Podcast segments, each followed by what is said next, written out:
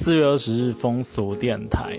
四二零这个数字在国际来讲就是大麻日。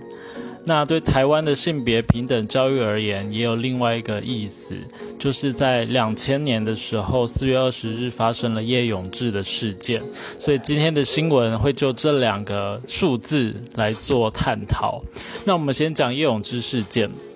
呃，如果是最近大概五六年有受过性别平等教育的人，应该这个故事应该是非常熟悉的了。而且特别是在这个二零一八年的时候，蔡依林的专辑。《Ugly Beauty》里面有一首《玫瑰少年》的歌，也是向叶永志来致敬哦。所以，呃，对于这个故事，大家可能都已经非常熟悉了。所以我这边就是只是在今天这个节，呃，这个纪念日上面，再稍微叙述一下，给可能不太熟悉的人知道。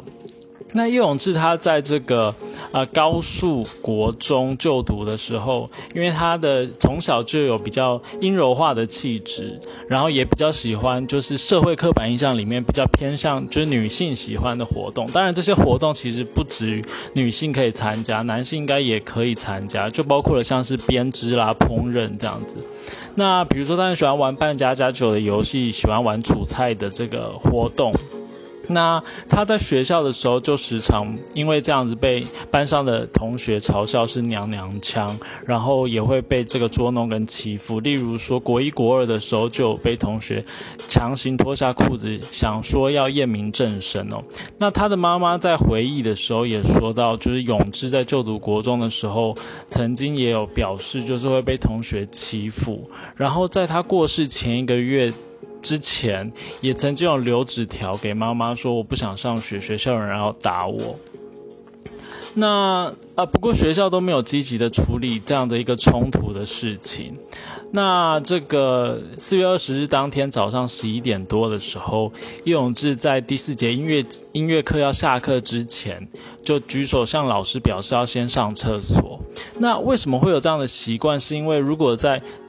正常下课的时间去上厕所的时候，他就会遇到男性的同才，然后可能就会被欺负。所以永志他就学到了一个新的方式，就是可能在下课前或者是上课后再去上厕所，就可以避开人潮，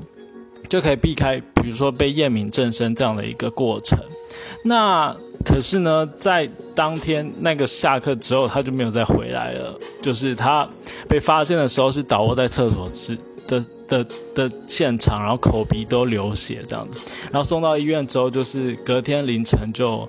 就过世了这样子。那呃，因为就是这个学校也没有很积极的处理当时的意外的现场，比如说很快就清洗现场等等的，所以我们没有办法从事后的证据去研判说，究竟当时他是在厕所里面遭遇到怎样的外力，或者是他。呃，因为滑倒而跌倒，我们现在没有办法用这些迹象去判断。但是不可否认的一个很明确的事实就是，他的这个意外是因为他跟他的性别气质有关，就是因为他的这个特质被班上的人排挤，以至于他要利用这个课堂上的时间去上厕所，所以因而造成这次的意外的身亡的事件。那叶永志事件呢，他也让这个原本在在立法原本就两千年的时候，就已经有很多位委员，就是有想要草拟两性平等教育法。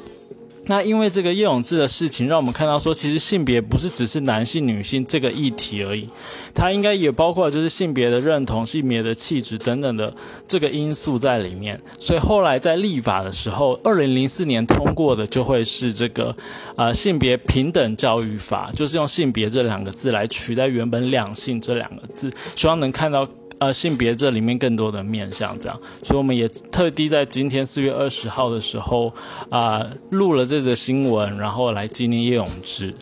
好，那四月二十在国际上面呢，就是这个国际大麻日了。那它跟风俗店一定会有很大的关系嘛？比如说这个大麻性爱里面，它带出来的一些感官上的刺激等等的。那我们先来了解一下这，可是我我得老实说，我是非常非常外行的，所以 所以就是对这个议题非常有兴趣的话，应该是要去听，比如说大麻烦不烦，或者是这个呃金奇律师的相关的这个，他有很多的介绍这样子。那我就只只是就是先从这个关键评论网曾经有介绍过这个四二零这个数字怎么来的来讲起好了。其实是在这个美国加州有一个高中，有有一群人。那他们就是组成了一个小团体，叫做呃 The The Aldos 吧。然后他们呢，就是在某年的秋天约好，在下课之后要到一个海岸巡防队遗留的一片呃大麻田里面。然后他们约的时间就是下午的四月二十日，呃，不是不是不是下午的四点二十分。所以这个四二零就成为他们的代号。然后后来毕业之后，其中有一个成员也到了这个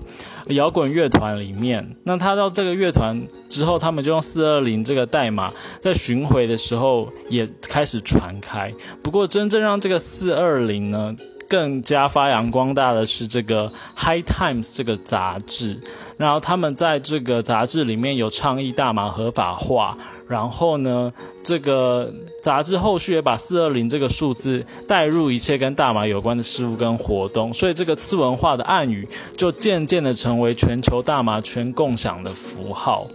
那今天呢，就是二零二零年的四月二十号，呃，早上在这个立法院前面，由绿党跟民间团体绿色浪潮又召开记者会，像这个卫福部跟经济部呼吁，能够将大麻成分 CBD 能够参照这个卫呃维生素来列管。然后也希望经济经济部也可以辅导中小企业建立绿色经济产业链，然后呢，就是可以保护这个保障病患的医疗人权，也有助于台湾经济发展的转型。那呃，就是希望这个大麻的议题能够持续的在台湾受到更多的讨论。那我知道说去年也有游行嘛，那所以今年因为疫情的关系，游行取消。但是就是感觉这一波一波的这个讨论应该会越来越热烈。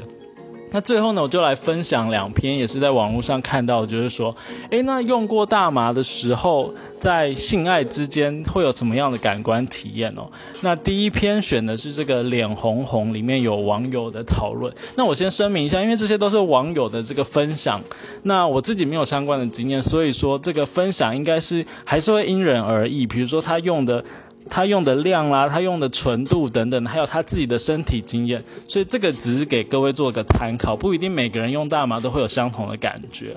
好，那第一个他是说呢，他在大澳洲打工期间的时候，就是因缘机会之下有就是尝试大麻嘛，然后他说呢，这个简单来说。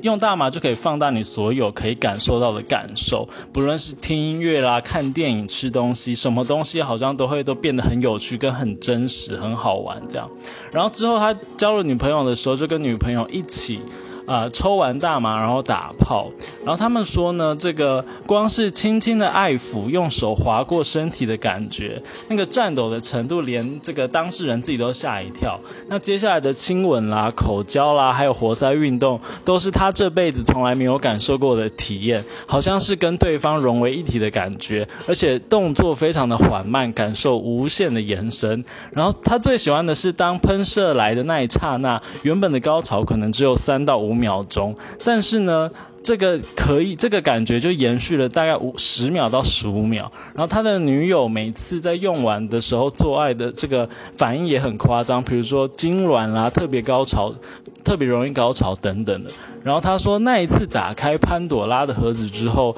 我们几乎每个礼拜最期待的事情就是周末的飞行打炮日。那这是他的分享。那第二个是这个 PTT 上面。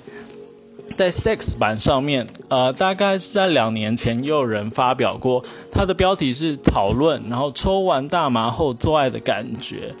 然后他说呢，这个抽大麻可以让身体放松，情绪也是很放松的。所以他说，他觉得最重要的这个功用是让平常很紧的人、放不开的人可以放松。那放松了，自然就可以有比较呃好的性爱这样子。然后他说，他他这边也说，就是抽完大麻之后，对你的身体的感受会更敏锐，平常你忽略的细节会被放大。打个比方，你平常插进去的时候只会注意紧不紧、湿不湿、温度如何，但抽完。抽完大麻之后，你会发现你平常没有注意的细节哦。例如说，你的龟头进入阴唇的感觉，下体抽插的时候，阴道内部皱褶的微妙不同，或者是被舔乳头的时候，能感受对方舌头的细节。那每一寸肌肤被抚摸时的这个兴奋度会提高。那抽完大麻之后做爱最棒的体验就是，呃，他觉得双方都在这个状态里面，然后，哦，他觉得两个人一起一起抽一起做这个，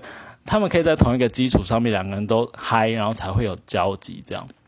那他最后就是说，不用神话大麻，也不用污名化大麻，但大麻真的是一个很好的助兴的东西。而且他说，体验过大麻做爱不会上瘾，偶尔当做娱性节目是非常不错的。好的，然后这就是这个网友的分享。所以今天我们就是由四二零来讨论一下，呃，应该说重述一下呃叶永志事件的事情的经过以及后续的影响，然后也做了这个。